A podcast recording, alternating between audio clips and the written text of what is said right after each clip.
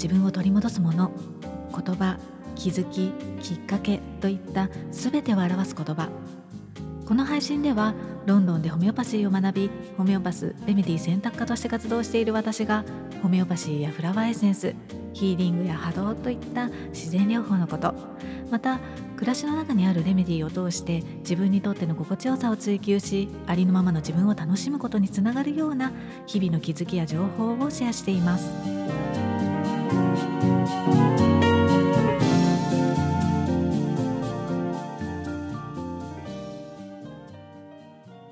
んにちは。ホメオパスレメディ選択科の香りです。皆さんいかがお過ごしでしょうか？今日はホメオパシー信者。っていう、まあ、言葉にあのちょっとね違和感を覚えたのであのビリーバー信者と、まあ、ラバー愛好者っていうのかなあのそんなねお話をしてみたいと思います。であの結論をね一言であの最初に言ってしまうとあの私自身はねどちらかというとビリーバーではなくってラバーだったっていうことですね。実は、まあ、昨日配信した、えっと「座禅とホメオパシー」っていうね内容のエピソードはあのブログにもね書いていてで、まあ、それをあのあまり使っていないというかこう放置をしていたツイッターに久しぶりにねこうシェアをしてみたところ面白いですねって言ってくださってリツイートをねしてくださった方がいらっしゃったんですね。であのすごくね嬉しかったんですけれどもあのリツイートのコメントっていうのかなあのリツイートをしていただく時になんかこう一言ね添えてあのくださっていてでそこにあの自分はホメオパシー信者ではないけれども内容が面白かったのでシェアしますっていう風にね書いてくださっていてでそれを読んだ時にあれ？って あの私ってホメオパシー信者なのかなってねあのちょっとあのびっくりしたんですね。であの私の中でこう信者っていうと特定の何か宗教に対して信仰を持っている人のことを指すっていうふうにね思っていたのであのホメオパシーってねまあなんだろうこう日本では宗教っていうふうにねあの思われていることもあるんだよみたいな話はねちょっとは聞いていたんですけれどもあそんな認識だったんだっていうふうにねあのちょっと驚いてしまいました。海外ではあのホメオパシーってあの鍼灸とかね整体とかアロマセラピーとかアーユルベーダもそうなんですけれども、まあ、そういったものと同じこう代替保管療法自然療法の一つであのスイスなんかではねこう国民健康保険が適用されるしイギリスでも、まあ、あの任意保険にはなるんですけれどもホメオパシーも保険の適用あになるものもあるのであの私の中では、まあ、あのちょっとねなんかこう宗教っていうものとは あの違った位置づけのものだったんですね。うん、で、まあ、もしかしたらと思ってねちょっと信者っていう言葉をあのさらにねちょっと調べてみたら現代の日本では特定の個人とかあとは団体とか製品を盲信的に入れ込んでいる人のことを指すっていうふうにもね書かれていてああなるほどなっていうふうにもね思ったんですけれども、まあ、それでもやっぱりどこか私の中ではねあの、うん、なんか違和感を拭えなかったんですね。うん、というのも、まあ、ホメオパシーユーザーの方もね本当に様々なのであの一概にはね言えないんですけれどもあの何が何でもホメオパシーでとかね。あとは200年以上前にこのホメオパシーっていう自然療法を体系化して作り上げたドイツ人医師のサミュエル・ハーネマンっていうね方をあの崇拝してるっていうのかな。まあそんな、ね、方も中にはいらっしゃるかもしれないんですけれども、まあ、私個人はねあの、まあ、今までのこのね私の配信だったりとかブログっていうものをね読んでいただけていたらもうお分かりになると思うんですけれどもあのうん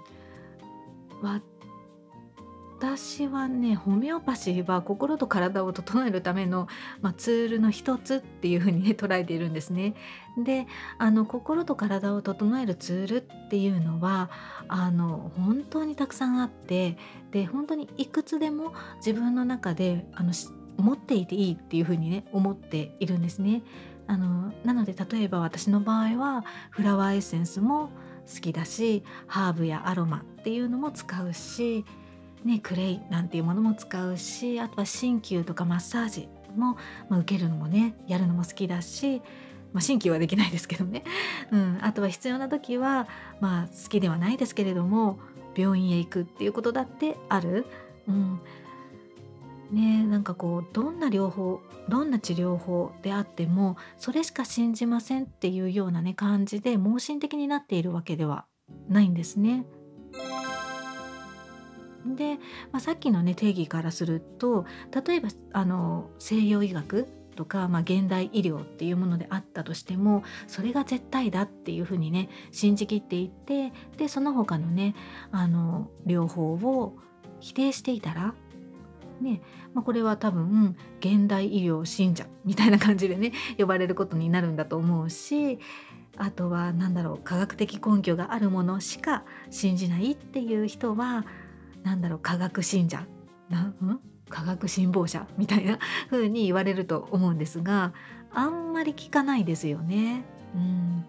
なので、まあ、日本ではもしかしたらこの「ビリーバー」信者っていう言葉ってあの一般的こう大衆的ではないもの、まあ、よくわからないものを好んでいる人に対して使われる、まあ、言葉にもなっているのかななんていうふうに感じました。何かを信じることって、まあ、決してねこう悪いことではないし、まあ、むしろこう信じることで心が強くなったりとか、まあ、効果が上がるっていうこともあるので、ま、メリットもあるっていうふうにね私はあの思っているんですけれどもただ、ま、自分がねこう違和感を感じたりとか苦しくなるぐらいこう盲信するっていうのはちょっと違うかなっていうふうに思うんですね。あの自分が心地よいとか安心するんだったらいいんですけれども、まあ、例えばねよくあるのはあのマクロビとかねファスティングとか糖質制限ダイエットとかね、まあ、あのそういった食事療法とかね結構あのテレビとかでもねよくやっているんですけれどもそれだってある人にとってはね心地よくってあの効果があるものかもしあの、うん、ある人にとっては、まあ、心地よくかったり、まあ、効果があるっていうふうに思うものかもしれないけれどもあの他の人にとってはね、まあ、そうでないかもしれない。うんあの万人に共通してね心地よいものっていうのは、うん、なかなかないと思うんですよね。なので、まあ、その時々で自分にとって必要だっていうふうに感じたりとか心地よいなとか好きだな興味があるななんていうふうに思うものをね試してみてで選択していけばいいんじゃないかなっていうふうにね私は思うので、まあ、信じるかどうかっていうよりもあの好きかどうかなんじゃないかなっていうふうに思います。うんなのでまあ私にとってのホメオパシーはあの信じるものこうビリーブするものっていうものではなくって、まあ、どちらかというと好きなものなのでラブなんですね。うんあのまあビリーバーっていうよりはやっぱりホメオパシーラバーっていう言葉の方が私にはしっくりくるような気がしています。まあ、もし私がね信じているとしたらそうですねまあ自己治癒力だったり、まあ、自分の内にあるもの、うん、というか、まあ、人間そのものの可能性っていうところですかね。はい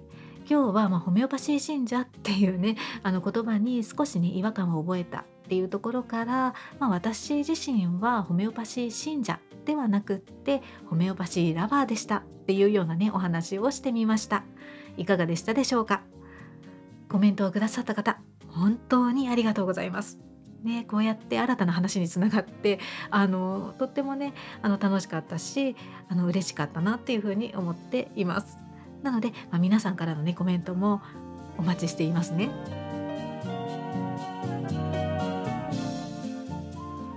今日も最後までお聴きいただきましてありがとうございました。この配信が誰かのちょっとした気づき、レメディーになりますように。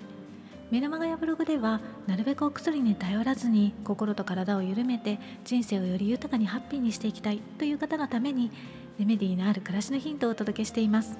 より具体的なレメディーの紹介もしていますのでご興味のある方は覗いてみてくださいね。また皆様からのご感想やリクエストもお待ちしています。公式 LINE からでも概要欄のリンクからでも構いません。メッセージをいただけたらとっても嬉しいです。それではまた。